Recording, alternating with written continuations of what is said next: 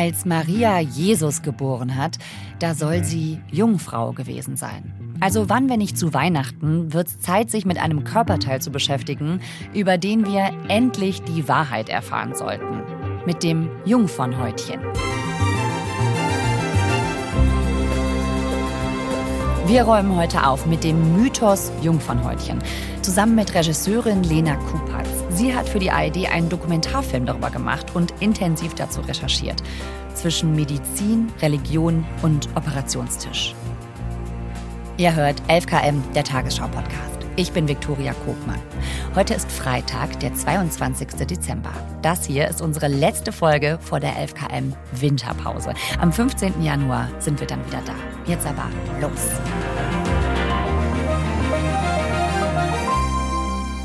Hallo Lena. Hallo Viktoria. Ich habe dir was mitgebracht und zwar zwei Auszüge aus Schulbüchern tatsächlich. Das eine aus Deutschland und ähm, das eine kleine schöne Zitat ist, Ihr Eingang ist von Geburt an von einer dünnen Haut, dem Jungfernhäutchen, verschlossen. Es reißt leicht, zum Beispiel beim ersten Geschlechtsverkehr. Ihr Eingang, damit ist die Vagina gemeint. Und das ist aus einem aktuellen Schulbuch, das Kinder in Deutschland im Biounterricht verwenden. Und das andere? Das zweite, das ist noch ein bisschen delikater, ein, ein österreichisches Schulbuch. Das Jungfernhäutchen umgrenzt den Scheideneingang. Die Scheide ist ein 8 bis 10 Zentimeter langer Muskelschlauch, der nach außen durch das Jungfernhäutchen teilweise verschlossen wird. Es reißt, meist kaum spürbar, beim ersten Geschlechtsverkehr ein. Dies kann aber auch beim Sport oder durch eine unsachgemäße Anwendung von Tampons passieren. Das ist schon dramatisch schlimm, was da drin steht in Schulbüchern. Und ich glaube, da müssen wir jetzt mal schauen, was an diesem Eintrag in diesen Schulbüchern stimmt und was nicht. Statt Hymen wird dort einfach Jungfernhäutchen noch kommentarlos oder kontextlos benutzt. Hymen ist das lateinische oder anatomisch korrekte Wort und auch das unverfänglichste, wenn man beschreiben möchte, was dieser Schleimhautkranz ist, der eben nicht das Jungfernhäutchen ist. Vor allen Dingen auch in dem einen Auszug steht da drin, dass es die Vagina verschließt, wie versiegelt. Und das ist eines der Grundpfeiler dieses Mythos, dass es also erstens etwas gibt, was die Frau versiegelt, also die, die, die Vagina versiegelt. Und das Zweite ist einfach, dass wenn es kaputt geht, dass es dann blutet und reißt und somit ein Nachweis für Jungfräulichkeit wäre. Und das sind eigentlich die zwei großen Pfeiler, auf denen dieser Mythos steht, dieser Mythos des Jungfernhäutchens. Diese Erzählung, das war wirklich auch mein Wissensstand, so wie ich mich erinnere. Also das, als ich zur Schule gegangen bin. Und mhm. damals war das ja auch ein Thema. Also in diesem Alter, wenn man so Teenager ist und es eben darum geht, wer jetzt schon Sex hatte hier war bei mir auch so und ich war, weiß das noch, ich glaube, bei mir in meiner Entwicklung war es, glaube ich, so um die 14, dass die ersten Mädels anfingen, ähm, über Entjungferung zu sprechen und das erste Mal und es war ein Thema und es stand in der Bravo und so diesen üblichen verdächtigen Zeitschriften. Und es ging auf jeden Fall auch darum, ist da was gerissen? Hat es da geblutet? Hat da jemand was gespürt? Das wurde schon besprochen. Oder eben auch diese Geschichte, ja, das ist dann schon mal beim Sport gerissen oder so. Aber es wurde nie angezweifelt, dass da nicht was ist, was früher oder später reißt. Das war für mich schon surreal. Für, für dich auch, oder? Ja, also es wurde zumindest nicht hinterfragt. Es gibt äh, Frauen, mit denen ich gesprochen habe, die haben gesagt, also ich wurde aufgeklärt, als wäre das eine Nutella-Folie, die dann irgendwann einfach kaputt geht. Ja, die Vorstellung hätte ich auch. Also eine Folie oder ein Häutchen, das dann durchstoßen wird. Genau, und das ist eben nicht. Es ist tatsächlich wirklich ein Kranz, der, sich, der ist flexibel, der kann sich weiten. Das ist gar kein Häutchen, wie viele denken. Da ist eine tolle Begegnung innerhalb dieser ganzen Recherchen gewesen. Professor Mandy Mangler, die eine Chefärztin in Berlin ist. Also zwischen Vulva und Vagina, wo diese zwei Organe aufeinandertreffen, da ist so ein Schleimhautkranz oder so ein Hautkranz. Also sie hatte zum Beispiel ein Scrunchy-Haarband, was die meisten von uns noch in den 80ern kannten. Heute haben es wieder alle. Ja. Ein Scrunchy-Haarband. Ist wieder in. Das ist sind wieder diese in. dicken Haargummis, ne? Ja. Genau, die mit so einem ja. Stoff ähm, um, umrankt sind. Und wenn man sie so zusammenzieht, dann sind sie so ein Knubbel. Und wenn man sie auseinanderzieht, dann sind sie halt einfach so ein bisschen auseinander. Das heißt, super flexibles Haarband. Und sie hielt es in der Hand und hat eigentlich so gesagt, es kann sich weiten und es geht auch nicht unbedingt kaputt. Und es ist so, dass diese Falte bei jeder Person ganz unterschiedlich aussieht. Also sie kann ganz schmal sein, fast nicht sichtbar oder größer. Und interessant ist auch, dass man die eigentlich bei jeder Frau sieht, ähm, egal ob sie gerade ein Baby bekommen hat oder schon älter ist oder ganz jung oder schon mal Sex hatte oder keinen Sex. Also man kann an dieser Falte einfach gar nichts richtig ablesen. Es hat also nichts mit diesem Mythos, mit dieser Idee davon zu tun, dass ein Jungfernhäutchen eben reißt. Eigentlich, wenn ich jetzt so drüber nachdenke, dann ist das Wort Jungfernhäutchen ja total irreführend. Also wenn es kein Häutchen ist und auch nichts mit Jungfräulichkeit zu tun hat, dann ist es ja nur wirklich nicht die richtige Bezeichnung, ne? Ja, es ist äh, vollkommen ein, ein Wort, was, was wir einfach einen Haken hintermachen sollten. Es ist irrsinnig, womit wir das verbinden, dieses kleine Häutchen, obwohl es tatsächlich sehr unwichtig ist. Und was sie uns auch erzählt hat, und das fand ich auch total spannend, ist, dass sie sagt, in diesen Hautstrukturen in diesem Hymen gibt es gar keine Blutgefäße. Das heißt, der kann gar nicht richtig bluten. Es bluten sowieso nur ungefähr 25 Prozent beim ersten penetrativen vaginalen Geschlechtsverkehr. Das heißt, es ist sowieso ein seltenes Phänomen. Und ähm, wenn da Blutungen auftreten, dann ist es meistens nicht aus diesem Schleimhautkranz, sondern aus der Umgebung, also Verletzungen der Vulva oder Vagina. Wenn man jetzt also sagt, in einer Hochzeitsnacht, wie man das so schön nennt, es gibt ja diese Tradition des weißen Lakens mhm. und die, ähm, eine, eine Frau muss sozusagen durch das Bluten in dieser Hochzeitsnacht nachweisen, dass sie Jungfrau war. Mhm, wenn man die Bluttropfen auf dem weißen Laken sieht. Richtig, wenn man also das dann, ne, wenn man das richtig vor so präsentiert hat. Und das ist auch wirklich ein, ein perfider Brauch irgendwie auf eine gewisse Art und Weise, weil die Frau natürlich immer in die Notwendigkeit kommt zu bluten. Das heißt, wenn man jetzt schon mal nochmal zurückdenkt, es gibt also ein Hymen, da sind gar keine Blutgefäße drin. Was blutet denn also? Ja. Kann es nur durch die Verletzung des Penis im Prinzip in dem Moment sein, was da irgendwie blutet. Also es ist kein Häutchen, es mhm. hat nichts mit Jungfräulichkeit zu tun Richtig. und es kann nicht bluten. Richtig. Also äh, ganz viele Sachen schon mal, die ich so in meiner Jugend mitbekommen habe, äh, schon mal hier debunked. Also, das heißt, es ist medizinischer Fakt, dass es das Jungfernhäutchen nicht gibt. Auf jeden Fall. Ich habe das erst sehr spät gelernt. Das ist mhm. noch nicht so lange her. Es geht ganz vielen Frauen so. Da war ich Ende 20 und ich habe das auf Instagram gepostet, weil ich dachte, äh, wie alt wart ihr bitte, als ihr das erfahren habt? Es gibt kein Jungfernhäutchen. Und die Antworten waren vielfach, ja, ich war heute Jahre alt, ich wusste das auch nicht. Aber da bin ich und mein Freundeskreis nicht mit alleine, oder? Nee, gar nicht. Ich habe tatsächlich in diesen letzten anderthalb Jahren, in denen ich diesen Film mache oder an dem ich in diesem Film arbeite, ähm, wirklich sehr viel gestaunt.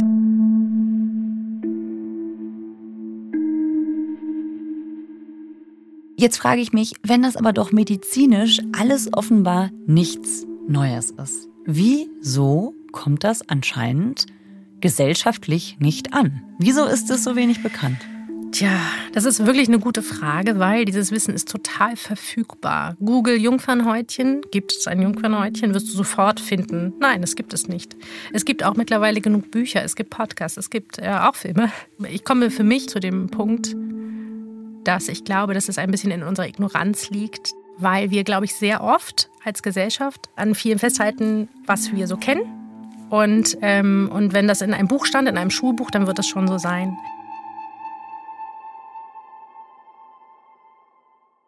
Also in meiner Recherchen kam ich auch dahin, dass es auch schon im Medizinstudium eigentlich beginnt, dass die richtigen Worte da auch nicht unbedingt benutzt werden. Also es gibt auch immer noch das Jungfernhäutchen. Ja, ich finde es bemerkenswert dass es Konsequenzen gibt in den ärztlichen Untersuchungen auch. Und diese Professor Mandy Mangler hat in einem O-Ton mir erzählt, es gibt diesen Begriff Virgo intacta, was so viel bedeutet wie eine intakte Jungfräulichkeit. Und sie kennt es selbst aus, aus Akten, die sie dann bekommt. Es gibt nicht wenige Situationen, wo die Frau nicht untersucht wird, weil sie noch Jungfrau ist, vermeintlich noch Jungfrau ist oder sagt, sie ist Jungfrau und dann als Virgo intacta, da gibt es sogar diesen Begriff, Virgo intacta, eben nicht ähm, vaginal untersucht wird.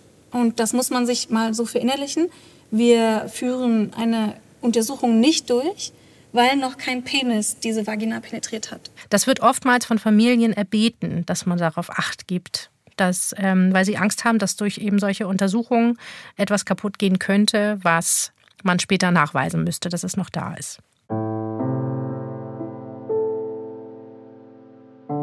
Und äh, gibt es da auch Folgen für die Patientin? Also, weil schließlich ist ja dann die Frage, ist das dann genauso gründlich? Also die vaginale Untersuchung wird ja aus einem bestimmten Grund gemacht, ne? Richtig. Du hast halt einfach, du kannst auch nicht einsehen. Du kannst mit einer Bauchabtasterei kannst du halt gar nicht überhaupt nicht das Gleiche untersuchen. Das finde ich für mich sehr, sehr schwierig, weil ähm, diese Untersuchung, die wir dann dieser Frau vorenthalten, auch zu einer nicht ganz optimalen Diagnostik führt. Also das heißt, es werden äh, Untersuchungen nicht so gründlich gemacht, wie sie sein könnten und dadurch eventuell sogar was übersehen. Richtig. Und das ist aber immer noch Praxis. Vor allen Dingen wundert es mich so, wenn doch eigentlich medizinischer Konsens ist, dass es das nicht gibt und dass man das nicht kaputt machen kann, dass dann trotzdem darauf geachtet wird, das nicht kaputt zu machen. Das hat sie eben auch bemängelt. Und das ist ja doch wirklich ein doller Eingriff in einen, in einen Klinikalltag.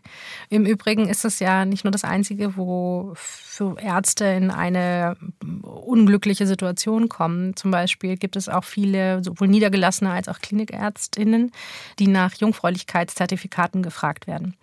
Das passiert sogar recht häufig. Und da ist das Problem ja im Prinzip, dass die etwas bescheinigen müssen, was es äh, auch nicht gibt.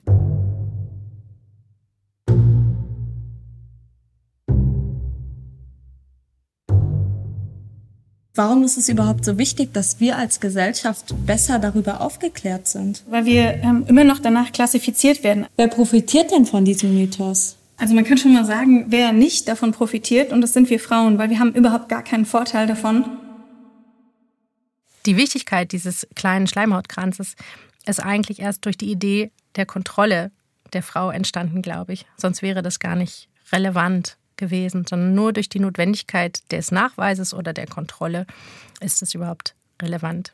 Was heißt Kontrolle in dem Kontext? Kontrolle von weiblicher Sexualität. Das heißt, dass man kontrolliert, wie sich die Frau sexuell aktiv bewegt. Es geht auch darum, Frauen abzuhalten, davon Sex zu haben oder Lust beim Sex zu haben und äh, sich zu verwirklichen zum Beispiel oder Sexualpartner selber zu wählen oder sich ähm, ja einfach äh, frei auszuleben in ihrer Sexualität. Deswegen hat die Gesellschaft da diesen Haken eingebaut, diese, diese Idee konstruiert von einem Jungfernhäutchen, was es gar nicht gibt. Weißt du eigentlich, wie, wie das entstanden ist oder was, warum man, was die ursprüngliche Nützlichkeit dieses, äh, dieses ähm, Mythos war? Also ich würde tippen, dass zumindest ein Erklärungsansatz ist, dass der Mann weiß, ob er seine eigenen Kinder großzieht. Sowas. Auf jeden Fall, das ist ein totaler Grund, weil wie sollte noch vor hunderten von Jahren ein Mann wissen, ob das Kind, was die Frau, die er äh, vermeintlich geschwängert hat, dann wirklich von ihm ist. Und das ist sozusagen der älteste Vaterschaftstest, den man sich ausgedacht hat. Und man fragt sich dann doch, jetzt haben wir bei 2024, dass da irgendwie nicht so wahnsinnig viel passiert ist mit dieser lustigen Tradition, dass man das darüber nachweist. Insofern ist es obsolet. Wir brauchen diesen Nachweis nicht mehr. Also der Ursprung der Nützlichkeit ist nicht mehr gegeben.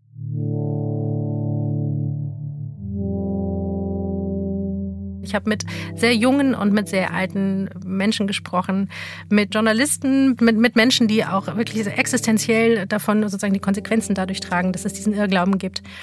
Oftmals ist es wirklich so, dass es sehr streng traditionelle Communities sind, in denen der Mythos des Jungfernhäutchens relevant ist, in dem das für junge Frauen eine existenzielle Not bedeutet. Wenn eine Frau nicht nachweisen kann, dass sie jungfräulich in eine Ehe gegangen ist, die ganze Familie dieser Frau hängt an diesem Moment, ihre Ehre hängt daran, dass diese junge Frau das nachweisen kann. Weil dann ist es eine ehrbare Familie. Dann ist diese Frau nicht beschmutzt, die Familie nicht beschmutzt. Wenn diese Frau nicht blutet, weil da ein Hymen ist, was keine Blutgefäße hat. Das heißt, rein, also sie hat keine Garantie, selbst wenn sie nie penetrativen Sex hatte, dass es Hymen überblutet. Was ist das für ein Roulette-Spiel in dem Moment wirklich? So, und es hängt einfach wahnsinnig viel dran für diese Frau. Es ist hochexistenziell und wenn sie das eben nicht nachweisen kann, wird diese Frau oft verstoßen. Das heißt, sie ist dann kein Teil der Familie mehr. Die ganze Familie wird aus der Community verstoßen. Das heißt, die Konsequenzen, die an diesem Mythos hängen für diese Frau sind so groß, das können wir uns gar nicht manchmal vorstellen.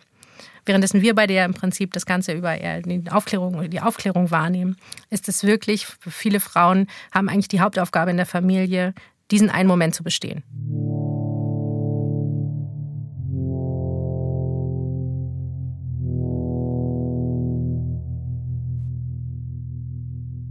Ja, wie existenziell das für manche Frauen ist, das sieht man, finde ich, auch schon ganz deutlich, wenn man den Begriff Jungfernhäutchen einfach mal googelt, und zwar mit dem Zusatzschlagwort OP. Da bieten Ärztinnen und Ärzte in Deutschland nämlich an, dass sie das Jungfernhäutchen wiederherstellen könnten. Also man operiert Frauen in der Vagina, um vermeintlich etwas wiederherzustellen, was es anatomisch so aber gar nicht gibt. Wie kann das sein? Das ist tatsächlich eines der dramatischeren Betrachtungen sozusagen dieses Jungfernhäutchens. Hymenrekonstruktion, so heißen Operationen, wo Häutchen am Vaginalausgang zusammengenäht werden eine künstliche Wunde sozusagen geschaffen wird. Weil es gehört nicht zusammen, was da zusammengenäht wird. Okay, also das Ganze hat wirklich keinen medizinischen Sinn. Tatsächlich nicht. Es wird ja nicht etwas zusammengenäht, was zusammengehört, sondern es wird einfach eine Wunde geschaffen. Hauptsache, es ist etwas zusammengenäht. Es wird meistens kurz vor einer Hochzeitsnacht, also sprich kurz vor dem der Notwendigkeit des Beweises einer Jungfräulichkeit gemacht. Ähm, das wird zusammengenäht und hat einfach die einfache Aufgabe, dass in dem Moment einer Penetration ähm, einfach eine künstliche Wunde aufreißt und wirklich blutet. Also keinen anderen Zweck hat diese Operation.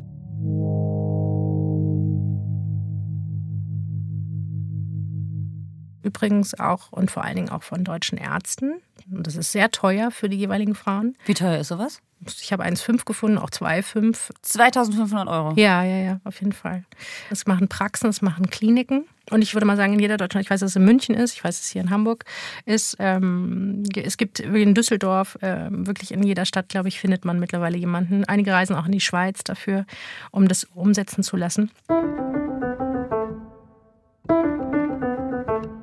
Wir haben ähm, unter anderem eine ganz besondere Begegnung in diesem Film. Ich bin in einer sehr großen Familie aufgewachsen und eigentlich war das immer ziemlich harmonisch. Mit Yasemin Toprak, einer jungen jesidischen Frau, die mich schwer bewegt hat in dem, was es für ihr Leben bedeutet hat. Bis zu dem Zeitpunkt, als ich langsam erwachsen wurde, eine Frau wurde. Und Yasemin erzählt uns ihre Geschichte, dass sie vor drei Jahren man könnte sagen, etwas naiv in einem Podcast erzählt hat, dass sie sexuell aktiv ähm, geworden ist, ähm, obwohl sie noch nicht verheiratet ist, was ein totales Tabu ist. Die Konsequenzen waren, dass ich eben mit sofortiger Wirkung aus der Community rausgeschmissen worden bin. Der Preis dafür, für diese Offenheit und auch zu sagen, ich möchte eine Frau sein, die sexuell aktiv ist. Ich möchte eine Frau sein, die selber bestimmt, mit wem sie schläft, mit wem sie ihr Leben verbringen möchte. Der Preis dafür war, wirklich vor die Tür gesetzt zu werden. Ich wurde enterbt. Das kam auch hinzu. Und ja, also es war von jetzt auf gleich, der Kontakt war weg und ich war ab da an nicht mehr ihre Tochter. Und diese junge Frau, die dann in der Obdachlosigkeit kurz landet, macht sich dann aber auf und fängt an, ihr, ihr Leben zu sortieren und fängt an, sich da rauszuarbeiten. Sie findet einen, einen Job und das Ganze ist jetzt drei Jahre her. Und man merkt, wie wichtig das ist, dass sie das geschafft hat, wie stolz sie darauf ist, was sie sich selber erbaut, also aufgebaut hat. Und auch wenn sie ihre Familie, denke ich, vermisst, so mein Eindruck, um jeden Preis wäre sie nicht zurückgegangen. Sie wollte so genommen werden, wie sie ist und nicht sich verstellen. Und ich empfand sie als sehr, sehr mutig und sie hat mir tief imponiert. Also, das heißt, es ist für Frauen immer noch ganz real. Diese Geschichten wie die von Yasemin, betreffen die jetzt nur Leute in besonders strikten Communities oder ist es vielleicht doch was, womit wir uns alle beschäftigen müssten und wenn, warum? Also mein Gefühl bei dieser ganzen Recherche war, dass es ein Thema ist, was vor allen Dingen eigentlich auf einen selber verweist. Das ist ein ganz wichtiger Spiegelmoment, weil man sich, sobald du anfängst zu fragen, warum sage ich eigentlich Jungfernhäutchen? Warum übernehme ich das? Wenn wir uns bewusst werden, dass Worte Wahrheiten schaffen und Bilder Wahrheiten schaffen, dann sollte ich doch auf meine Worte und meine Bilder irgendwie versuchen zu achten. Denn sie, auch, sie schaffen ja auch für die nächsten Generationen einfach die Worte und die Bilder. Da sind wir eigentlich wieder bei den Schulbüchern, oder? Ganz genau. Und ähm, deswegen fand ich den Aspekt eben sehr schön, dass man in der Schule eben alle auch erreicht. Und ähm, dass das unabhängig davon ist, wie jemand ähm, aufgewachsen ist oder wo jemand hingehört, sondern in der Schule können wir diesen medizinischen Fakt platzieren und sollten es tun. Es gibt kein Jungfernhäutchen. Also nicht wie in den zwei Schulbüchern, aus denen du am Anfang vorgelesen hast.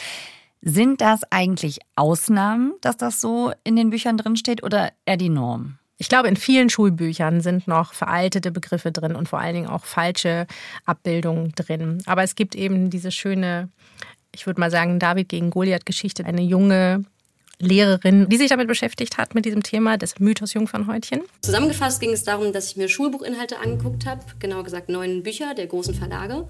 Und es hat sich dann herausgestellt, dass ähm, viele fachliche Defizite drin waren. Und diese junge Lehrerin, die heute in Berlin ähm, Lehrerin ist, Sina Krüger, hat das veröffentlicht, diese, diese Masterarbeit, wo sie feststellt, holala, da ist noch ganz schön viel im Argen.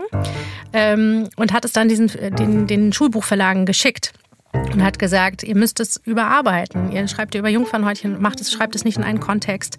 Ihr zeigt die Klitoris als kleine Erbse. Das ist de facto nicht der Fall.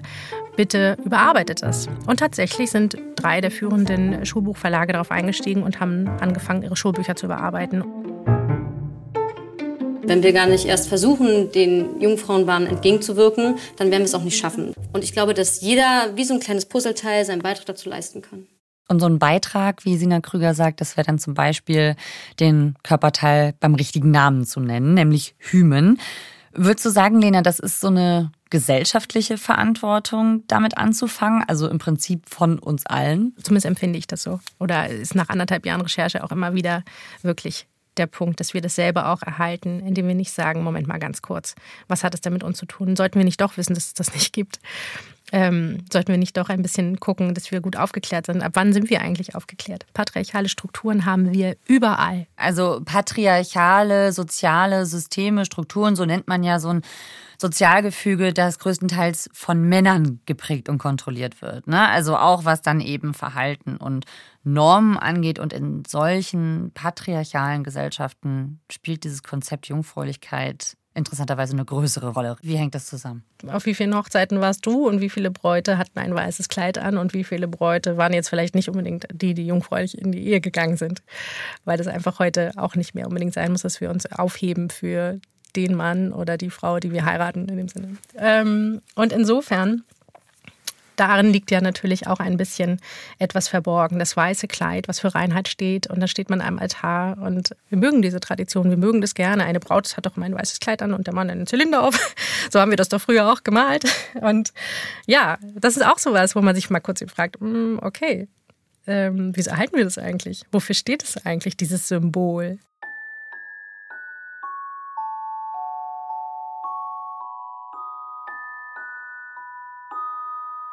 Und wir haben ja auch jetzt damit wieder zu tun. Und zwar pünktlich zu Weihnachten. da geht's nämlich, äh, da kommen wir nämlich direkt wieder in Berührung mit der Jungfrau Maria und dem Jesuskind. Das ist vielleicht, glaube ich, so ziemlich die bekannteste Geschichte äh, rund um Jungfräulichkeit, die wir so haben in unserer Gesellschaft, oder? Ja, auf jeden Fall. Die Mutter Maria, die ähm, Unberührte, die vom Heiligen Geist ein äh, schwanger wurde sozusagen. Ein, ein, ein tolles, eine tolle Geschichte auf jeden Fall. Und ich finde auch, wenn man dann so am Heiligabend in der Kirche sitzen sollte und man lauscht dem Krippenspiel, das ist doch ein wunderbarer Moment, wo man vielleicht doch noch mal kurz sich darüber Gedanken macht. Moment mal ganz kurz, was bedeutet hier eigentlich Jungfräulichkeit? Und ähm, ja, und vielleicht so ein bisschen äh, darüber nachdenkt, was, woran wir so glauben. Also ich denke darüber sonst nicht so oft nach, dass es da um Jungfräulichkeit geht.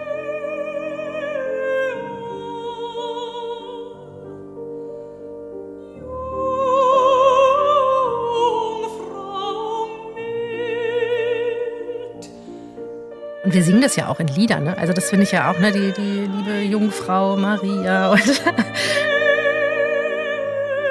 das Interessante finde ich an Maria auf jeden Fall, ist, seitdem sie durch die Kirche eben auch so zu, zu einer Heiligen gemacht wurde, gibt es sozusagen auch die Negativseite. Und das ist so einfach, es gibt die Heilige und die Hure. Wenn du nicht wie Maria bist, die Heilige, die sich aufhebt, bist du die Hure. Dazwischen gibt es nicht so viel. Diese zwei Frauenbilder standen sehr lange so hauptmäßig zur Verfügung. Da wählt man, glaube ich, schon auf die Maria.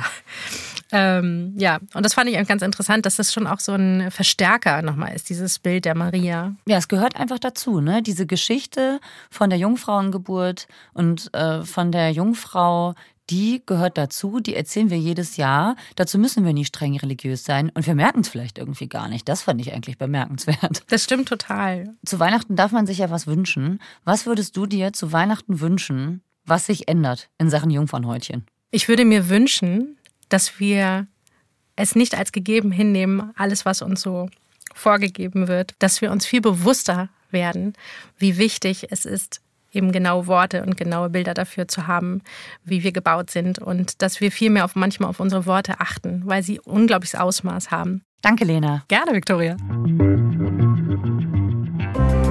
Das war unsere letzte Folge in diesem Jahr bei 11KM. Aber keine Sorge, 2024 geht's weiter. Wenn ihr die erste neue Folge nicht verpassen wollt, dann lasst uns doch ein Abo da. Am 15. Januar geht's wieder los mit spannenden Themen in aller Tiefe. Ich freue mich drauf, wenn ihr wieder dabei seid. In den Show Notes findet ihr auch noch den Link zum ARD-Dokumentarfilm von Lena Kuppertz, Mythos Jungfernhäutchen. Den hat sie in Zusammenarbeit mit der Journalistin Ninve Ermergang gemacht. Autor dieser Folge 11KM ist Christian Schepsmeier. Mitgearbeitet hat Katharina Hübel. Produktion Jakob Böttner, Ruth Maria Ostermann, Hanna Brünjes und Jacqueline Bretschek. Redaktionsleitung Lena Gürtler und Fumiko Lipp. 11KM ist eine Produktion von BR24 und NDR Info. Mein Name ist Viktoria Kogmann. Und bis zur nächsten Folge 11KM am 15. Januar will ich euch noch einen anderen Podcast empfehlen, die Alltagsfeministinnen. Für alle, denen Gleichberechtigung wichtig ist, egal ob im Beruf, Partnerschaft oder Familie. In der Rubrik Feminismus to go gibt es ganz praktische Tipps für den feministischen Alltag. Immer dienstags. Den Link findet ihr auch in unseren Shownotes. Also, bis bald. Ich wünsche euch schöne Feiertage und einen guten Rutsch.